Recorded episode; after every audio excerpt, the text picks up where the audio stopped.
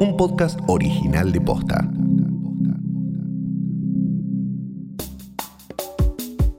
En todo el mundo, los epicentros del coronavirus fueron los grandes centros urbanos. En Argentina, durante varios meses, el 90% de los contagios estuvo concentrado en el AMBA. Así que en este episodio nos preguntamos, ¿qué cambios habría que hacerles a las ciudades después de la pandemia? Hoy es martes 22 de septiembre. Soy Martina Sotopose y esto pasó posta. La pandemia puso en evidencia la necesidad de reformas en las grandes ciudades. Caímos en la cuenta de que vivimos amontonados, con un transporte público colapsado y espacios verdes y lugares al aire libre que no abundan. En este contexto, para muchos, el trabajo remoto se convirtió en una opción viable. Durante la Revolución Industrial se establecieron las primeras leyes urbanísticas para regular el tamaño y la iluminación de las viviendas. El objetivo era evitar el contagio de enfermedades infecciosas. Es por eso que las disposiciones sanitarias moldearon gran parte de la arquitectura de los últimos siglos. Entonces es lógico pensar que lo mismo puede suceder con el coronavirus y las ciudades que habitamos. Imaginemos por un momento que podemos planificar cómo transformar los grandes centros urbanos del país. ¿Por dónde empezaríamos?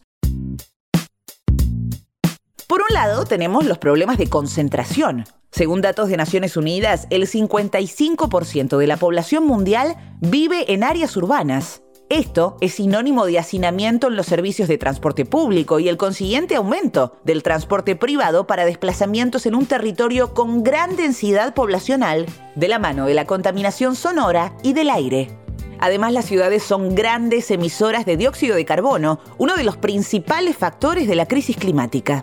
Solo la contaminación del aire exterior mata a 9 millones de personas al año que en la historia argentina, pero también en la historia de la mayoría de los países latinoamericanos, eh, esa expansión se dio de manera bastante desordenada, porque faltan planes de ordenamiento territorial en las provincias, en los municipios. Entonces vemos situaciones como el avance de barrios eh, privados sobre eh, tierra que cumple función productiva o función ambiental, eso trae aparejado muchos problemas, y también la expansión con poca densidad de las ciudades trae aparejado el problema del, financiamiento de infraestructuras. Fernando Berkovich es sociólogo y cursó una maestría en ciudades en The New School, en Nueva York. Se especializa en temas urbanos como vivienda, transporte, infraestructura y espacios públicos si una metrópoli se expande mucho, es más difícil financiarla porque eh, hay menos, digamos, contribuyentes por, por, metro cuadrado. El, Estado tiene que llegar con, más pavimento, con más infraestructura de agua y saneamiento, con más transporte, con más escuelas, con más hospitales, digo, todas inversiones públicas que necesitan financiamiento y si nosotros eh, hacemos que se expanda la mancha urbana de manera poco densa, eh, es muy difícil financiar de manera efectiva toda esa infraestructura.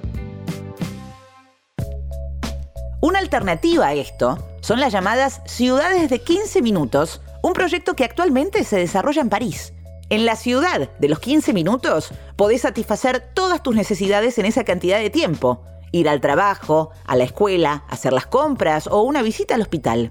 Claro que para lograr esto, Hace falta una infraestructura que fomente y permita andar en bicicleta con seguridad y reducir el tránsito de autos. Para eso se necesita básicamente una ciudad policéntrica, digamos, varias centralidades y no solo una y que, que todos tengamos que ir, por ejemplo, a trabajar al mismo lugar o a atendernos en un hospital al mismo lugar o a un solo barrio cuando queremos ir, no sé, al teatro o al cine. El nuevo paradigma es ese y las ventajas que tiene básicamente, además de la comodidad de tener todo eso a 15 minutos de, nuestra casa, eh, es ambiental porque usamos menos el transporte, usaríamos menos el transporte automotor, ya sea público o privado. Y también de financiamiento, ¿no? Porque una ciudad compacta, donde tenés todo más cerca, es más fácil de financiar a, a nivel Estado también. ¿Se acuerdan cuando habilitaron el running y se amontonó toda la gente que hacía deporte? ¿Y cuando habilitaron las plazas y se llenaron de personas? Bueno, eso tiene un porqué.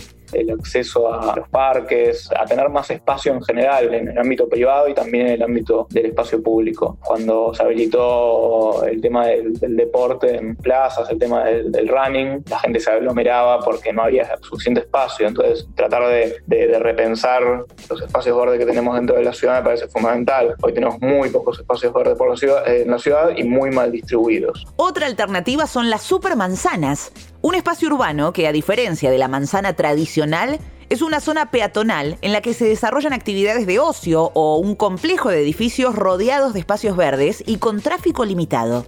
Su extensión es más pequeña que la de una manzana de un barrio tradicional y tiene como objetivo recuperar el espacio público para la gente y desanimar el uso de automóviles pacificar eh, vías internas y conformar manzanas más grandes, digamos, como para que para recuperar el espacio público. Antes hablábamos de que justamente nos faltaba espacio público, la pandemia nos puso de relieve esa falta de espacio público en la ciudad. Bueno, me parece que la estrategia de las supermanzanas, eh, dándole más lugar a, lo peatonal, al, juego en la calle de los chicos, eh, a, digamos, apropiarse del, espacio público y por ahí darle un, lugar mucho más secundario a los autos particulares en las vías, me parece que, es una estrategia que es fácil de, no quiero decir imitar porque no es imitar, pero es fácil de mirar y, tomarlas en cuenta para, políticas muy efectivas y muy del corto plazo y, también poco, poco costosas a nivel eh, dinero.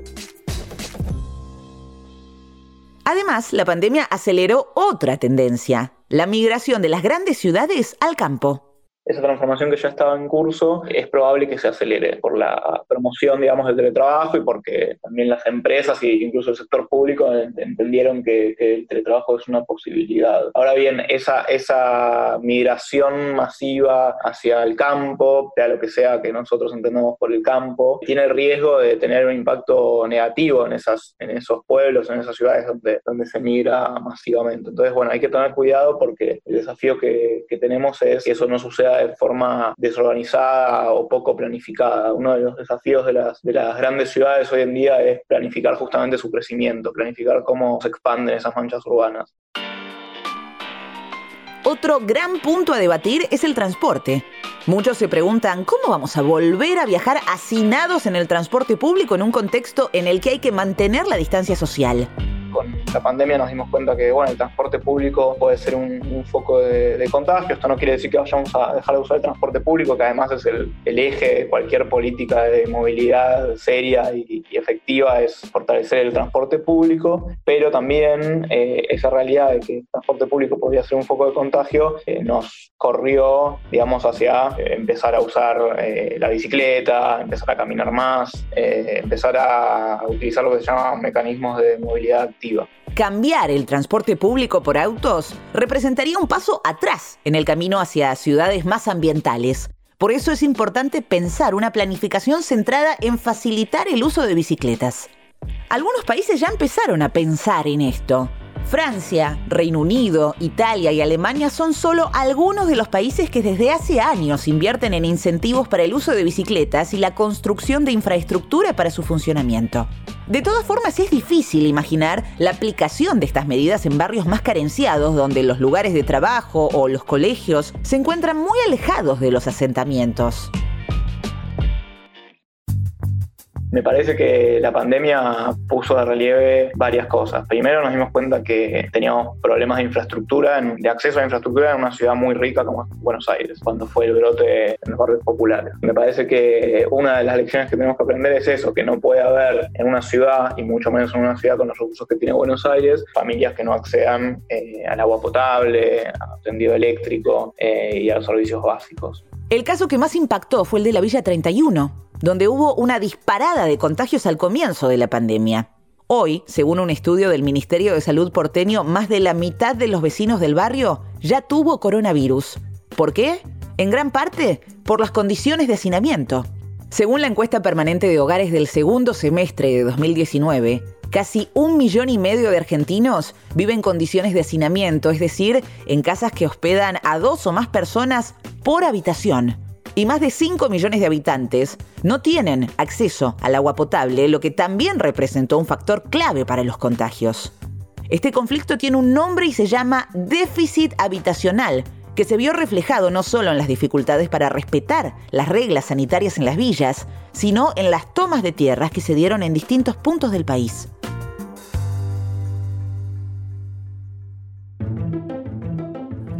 Una cosa es segura, es importante que estas transformaciones urbanas contemplen la planificación estratégica y también el impacto ambiental.